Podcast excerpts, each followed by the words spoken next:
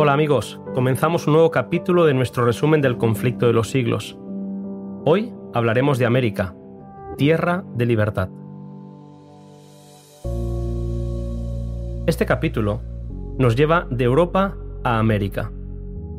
En el viejo continente la reforma se había estancado. Los reformadores ingleses, a pesar de haber renunciado al romanismo, conservaron muchas de sus formas.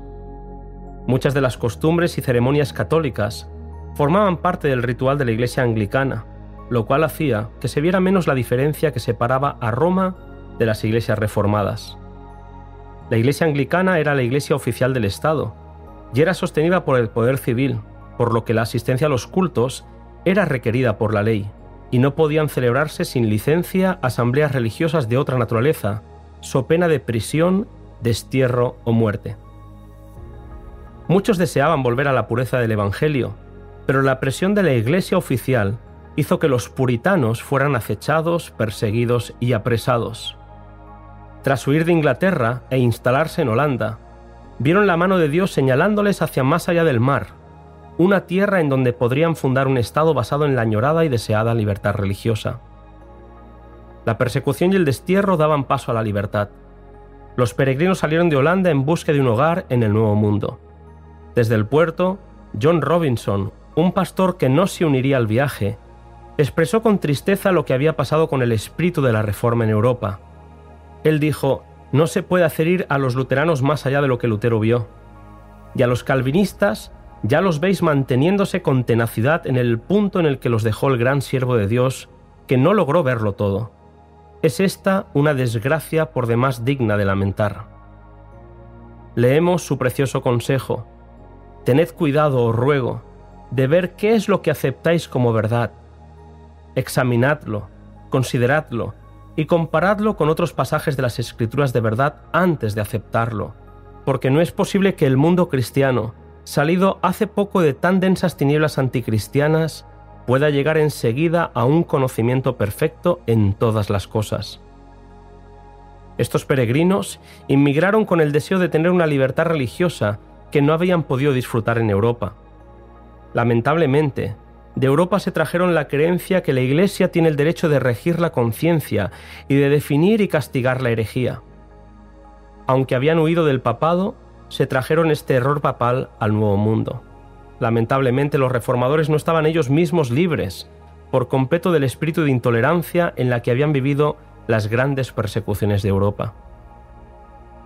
Roger Williams fue la primera persona del cristianismo moderno que estableció el gobierno civil de acuerdo con la doctrina de la libertad de conciencia y la igualdad de opiniones ante la ley.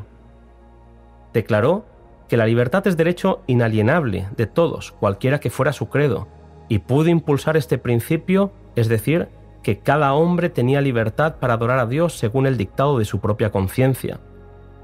Los principios de libertad civil y religiosa llegaron a ser la piedra angular de la República Americana de los Estados Unidos.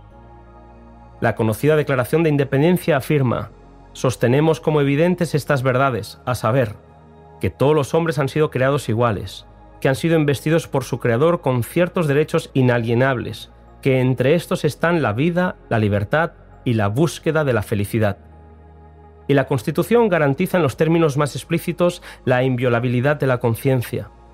No se exigirá examen alguno religioso como calificación para obtener un puesto público de confianza en los Estados Unidos. El Congreso no dictará leyes para establecer una religión ni para estorbar el libre ejercicio de ella.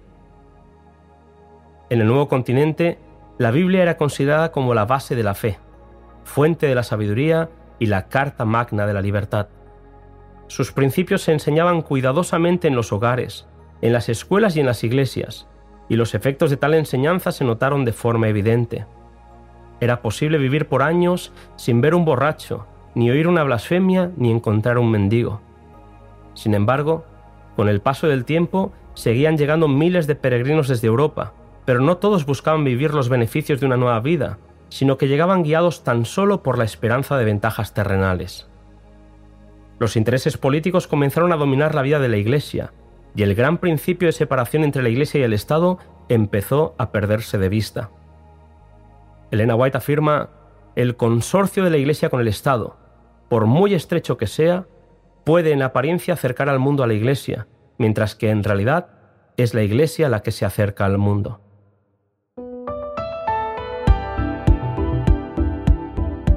Hasta aquí el capítulo 17 del conflicto de los siglos.